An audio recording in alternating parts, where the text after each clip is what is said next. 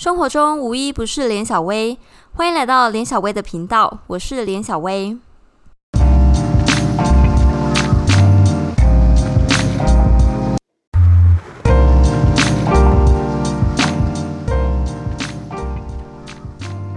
我们第一集要聊的是，哎，你毕业要干嘛？哎，你毕业要干嘛？我觉得这问题在人生很多阶段都会遇到，诶，像是大学毕业的时候，大家就会问你毕业要干嘛？那你毕业去干嘛了？我就到了公馆大学念研究所啊，法律研究所，然后接着就到了美国念法学博士，呃，法学硕士，先从硕士开始。哎，可是我听说你大学去的公馆大学没有毕业耶？哎，不要乱研研究所嘛，反正老师就说你既然都已经考到公费，然后也有学校念了，那就赶快去美国念，台湾就就没关系啦。所以对，就就到了美国研究所，呃，在美国念了法学硕士之后呢，紧接着就念法律博士，然后法律博士一路念了五年，到现在也到了末期，然后应该快结束了吧？真的吗？嗯，我希望是可以赶快结束啦。但你知道，在这过程之中，我就觉得思考一下人生下一步要做什么，其实也是蛮崩溃的。因为，呃，未来其实是很迷惘的。其实人生在每个阶段都会遇到下一步要做什么的困扰。所以，为了讨论这个困扰呢，想说我可以在 podcast 来聊聊崩溃的人生，以及在美国有趣的人生。我先自介一下，我在呃美国西北地区的某大学念法律博士，下个月可能要考试了。那考试结束，这个平台就会结束了吗？嗯，还是这才是崩溃的开始呢？哎，希望是可以考试结束啊。如果没有结束的话，这个平台就会一直下去。反正呃，但我目前是论文的草稿已经写出来了，但孩子生了，只是有很多地方需要整形，像是注脚啊，然后还要等老师给的任何的 comments，然后我再修改，应该来来回回还需要一段时间。我研究的主题是国际法、国际海洋法、国际渔业法、国际环境法，你应该蛮少遇到有人研究这种东西吧？嗯，完全不知道。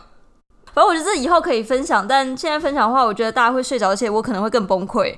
所以呃，之后我们有空再聊，可能非常之后或者也不会聊，拜托不要聊，让我们拭目以待。我们可能尽量聊一些崩溃、有趣。好了，崩溃好像跟有趣不会在一起，是吗？嗯，可能有一些崩溃，有一些有趣的事情。我就觉得你看我崩溃，应该觉得蛮有趣的。反正呢，我们频道崩溃的时候总是需要朋友。那频道的固定来宾就是看我崩溃的朋友，他叫夏多内，他在西雅图当景观设计师。嗨，大家好，我是夏多内。哎，你叫夏多内是因为你喜欢喝夏多内吗？哦，不是啦，我是希望大家可以多多下抖内到我们节目来。啊，你不是叫连小薇，就是因为你喜欢连小薇吗？哎，不要乱讲话，我是真的姓连。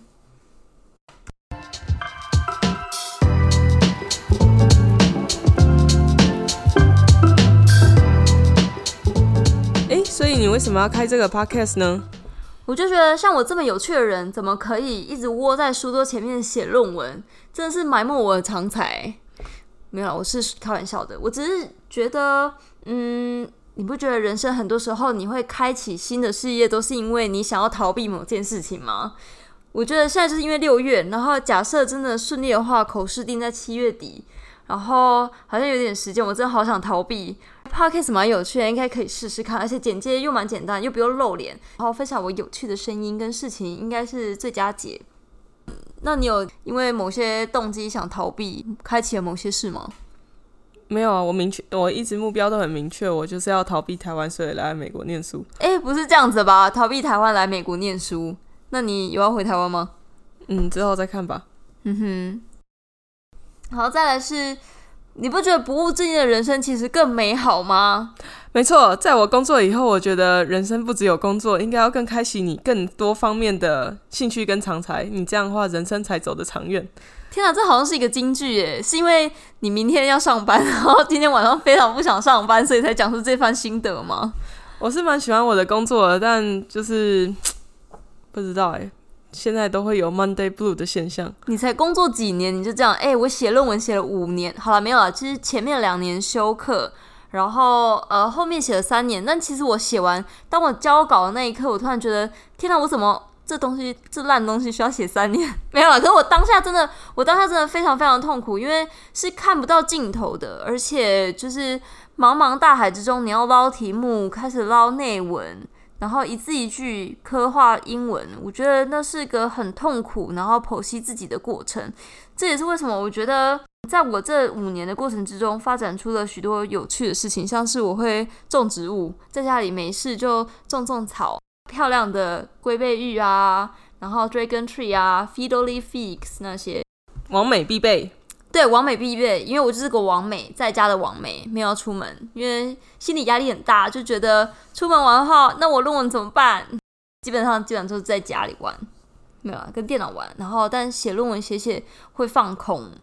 你以前哎，我觉得设计类科是比较少考试啊，通常只是要做 project，也是有考试啦，但比较少。可是做 project 应该就是很忙，所以忙到你没有办法分心，或者是呃想要做其他事，对不对？就会想要把它做完，然后就做完以后就放空。可是我觉得念法律好像是很不一样，而且是在写文章的过程。我觉得法律的东西是你要一直想，可是当下的时候你可能没有任何的 idea，你需要看很多的书，然后在看书的那个过程其实很生硬的。然后我常常看一看就放空。大家真的不要觉得好像法律博士就比较不一样，喜欢念很多书，其实我根本没有，真的看书看一看放空。然后讲的太难的、太艰涩的东西的时候，我就会嗯放空，然后时间就过了，然后就晚上了。一天日复一日就这样过，但你每天听说都睡得很好啊，看起来烦恼是不没有那么多的感觉。对，我觉得这也超级值得分享的。为什么不是生？大家就压力很大，很焦虑，可是我就是睡得着，因为我建立人生良好的规范。这完全可以写一本心灵励志的书诶。我就基本上固定就是十二点上床睡觉，告诉自己如果再多就是很多工作做不完，我们还是把它放下，因为人生永远。都有工作做，那我们就把它放下，结束这一切，然后我们好好的睡个觉，再开启美好的早晨。你不觉得这才是一个健康的心态来面对更多更多的挑战吗？所以你早，你如果晚一点睡的话，搞不好你四年就毕业了。哎，你这讲话真的很坏。那你为什么不是说我们早点起床，然后就可以四年毕业啊？不过就反正人生都走到这一步了，就五年的耶，好惨哦。然后不务正业的话，我真的在博士班期间，我发展了非常多的兴趣，像是调酒、种植物、健身、爬山。调酒，我觉得调酒是主要是跟你学的吧？就来美国喜欢喝酒，我觉得会喝调酒这件事情非常重要。外面喝真的很贵，其实自己调还比较便宜。没错，嗯，你直直接买一大瓶，你就可以调好几杯，可是去外面只能喝一杯。你知道美国一杯酒大概十三块，对，差不多。然后比较高级的话，大概是十六块，可是还要加税，加小费。对，这边的税是十点一趴，对。然后加税加小费，而且晚上基本上小费都要给到十八趴到二十趴，因为是晚上，如果是酒吧的话，有一些还会给到二十五。啊，你去哪里喝到二十五啊？就是比较高级的酒吧。天哪，你去高级的酒吧竟然没有约我？对，基本上就是给十八趴、二十趴，然后但你要喝酒就是嘴馋，所以想要再来一点东西吃，你知道加一加其实就非常的贵，又是一餐了。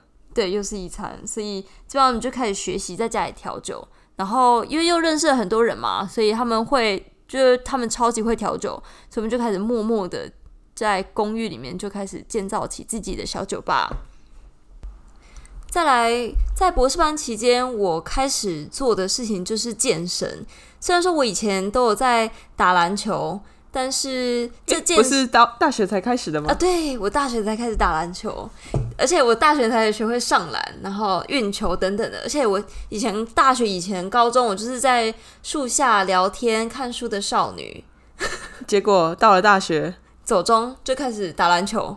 然后晒得黑黑的，然后没事就在那边打球，结果到最后竟然在健身呢。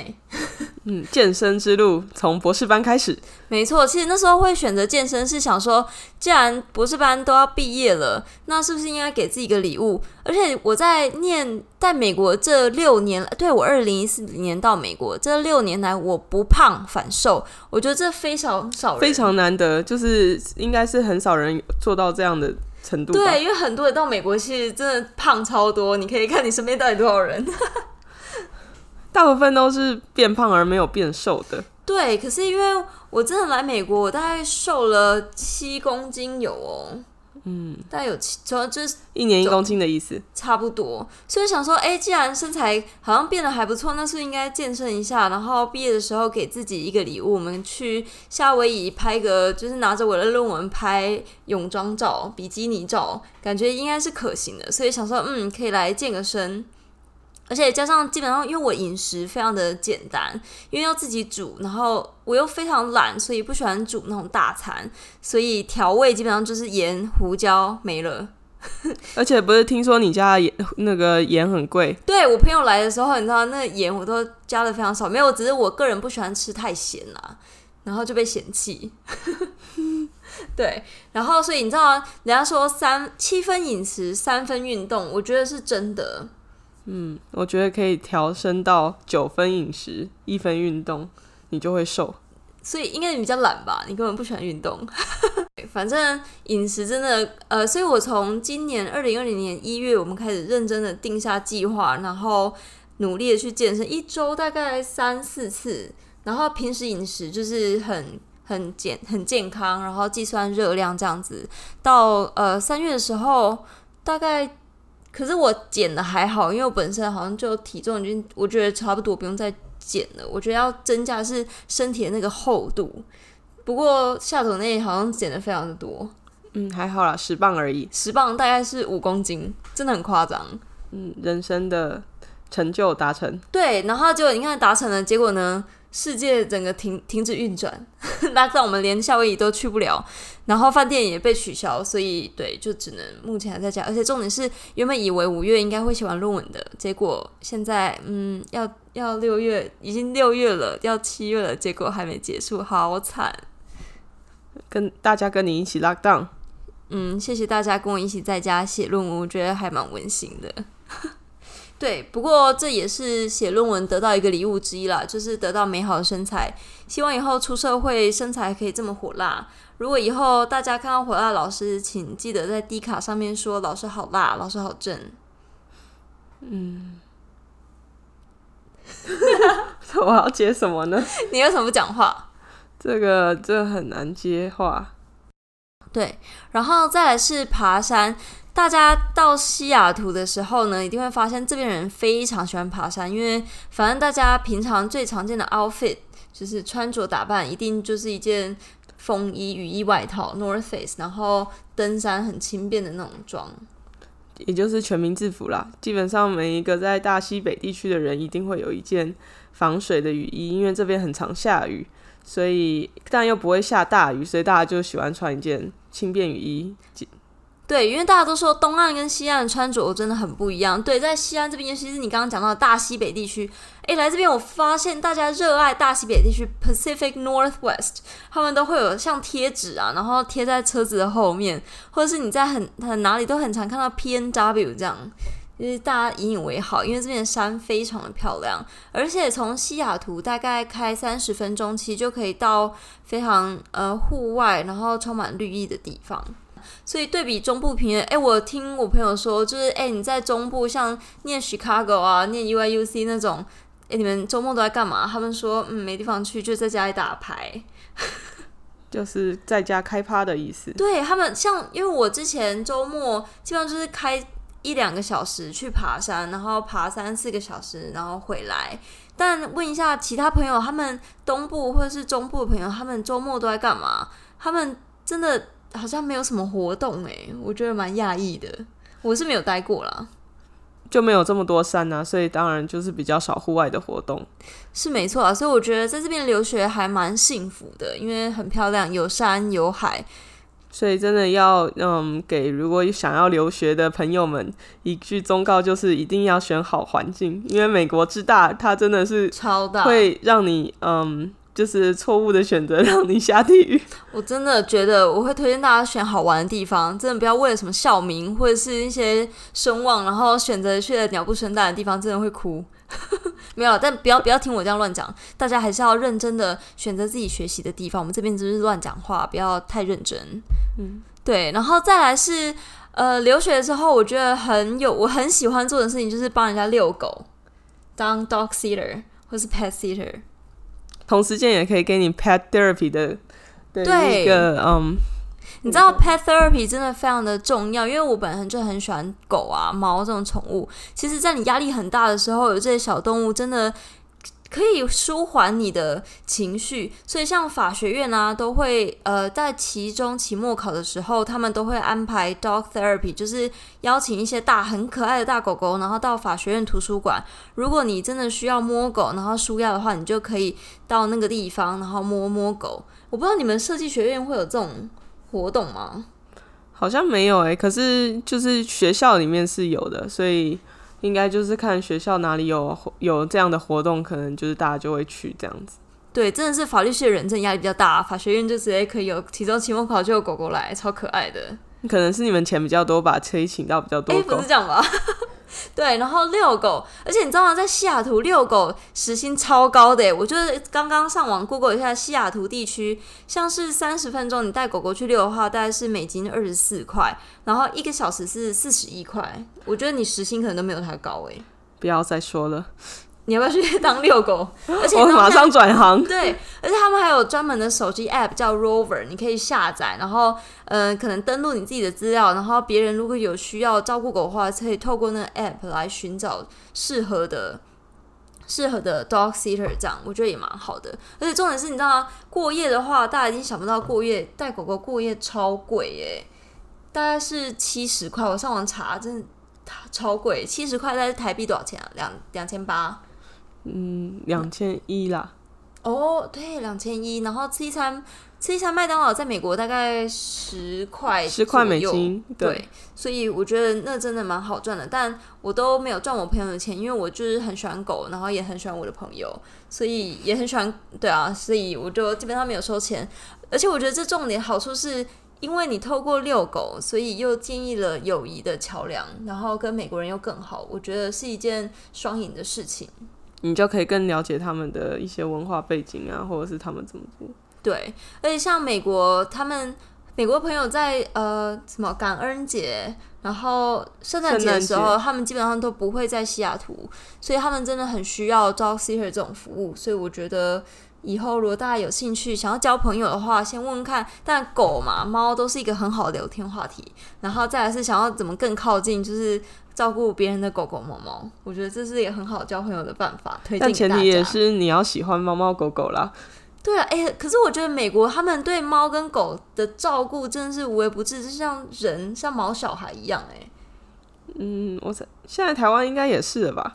可是我朋友的狗真的是富养哎，他有一只大拉布拉多，然后每一天他都会请人到他家带它散步三十分钟或一个小时，然后每一周还有一次是那种拉布拉多的登山聚会，反正就是会有人像开娃娃车这样，然后一只一只狗接接起所有的拉布拉多之后带去爬山。这真的是富养的狗。真的富养，所以推荐给大家。我觉得这是留学生活中最好的、最有趣的兴趣。我们之后也可以详细谈谈。诶，那聊完聊完了不务正业，那你要不要讲讲你的专业到底是什么呢？